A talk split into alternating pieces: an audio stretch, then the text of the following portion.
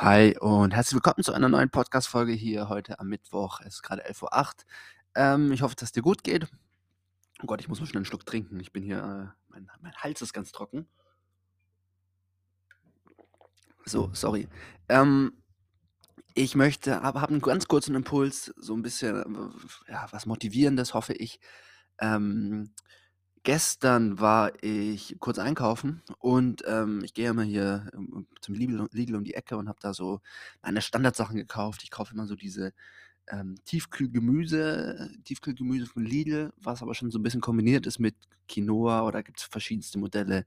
Kann ich sehr empfehlen. Kostet 2 Euro und da nehme ich mir ganz viele Packungen mit. Gibt's allerdings nicht in jedem Lidl, aber in meinem gibt's das auf jeden Fall. Und auf jeden Fall äh, war dann da eine äh, krank lange Schlange, als ich dann, äh, als ich dann bezahlen wollte. Und ähm, ich stand dann erst so, hatte jetzt auch keine, keinen riesigen Rucksack dabei. Das heißt, ich hatte so in beiden Händen so die Sachen balanciert. Und alle Leute waren so ein bisschen genervt, weil die Schlange war wirklich lang und ähm, es gab irgendwie keine An Anstalten, eine zweite Kasse aufzumachen. Und ähm, ich habe dann einfach irgendwann nach vorne gerufen und habe gesagt: „Entschuldigung, können Sie bitte eine zweite Kasse aufmachen?“ Und ich habe in dem Moment so richtig gemerkt, wie die Leute mich so ein bisschen, ja, dankbar angeschaut haben, dass ich da mal, äh, frage. Und tatsächlich wurde dann auch 3 Sekunden später eine zweite Kasse aufgemacht. Und, ähm, ja, mein Impuls dahinter ist einfach: „Hey, trau dich, für dich und deine Bedürfnisse einzu einzustehen.“ Ähm, dieser dieser Wunsch nach einer zweiten Kasse, den hatte jetzt ja nicht nur ich, sondern alle waren mega genervt.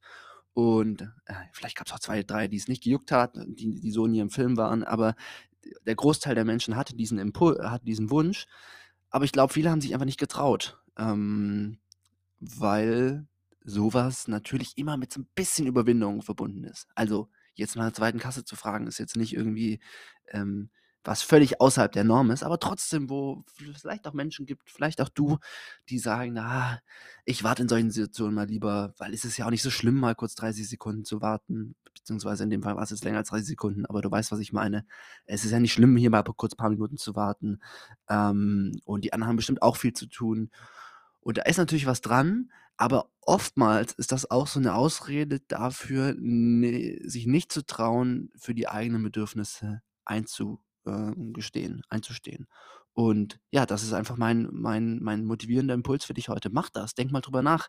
Wo bisher stehst du nicht für dich ein? Wo gibt's vielleicht Situationen, wo du sagst: „Das wollte ich eigentlich schon immer mal ändern“ oder „Das nervt mich einfach“, egal ob's jetzt im Gespräch ist mit dem Mitbewohner, im Studium, bei der bei der Arbeit, ähm, in der Freizeit. Ja, geh das an. Geh das an, äh, steh da für dich ein, ähm, sei auch vielleicht mal 'n bisschen konfliktbereit, ähm, weil ganz oft passiert ja nix. Und, ähm, ja, man kann es auch bei solchen kleineren Dingen üben. Also, bei 'ner Kasse ist es jetzt wirklich nicht, ähm, dass man etwas macht, was völlig außerhalb der Norm ist.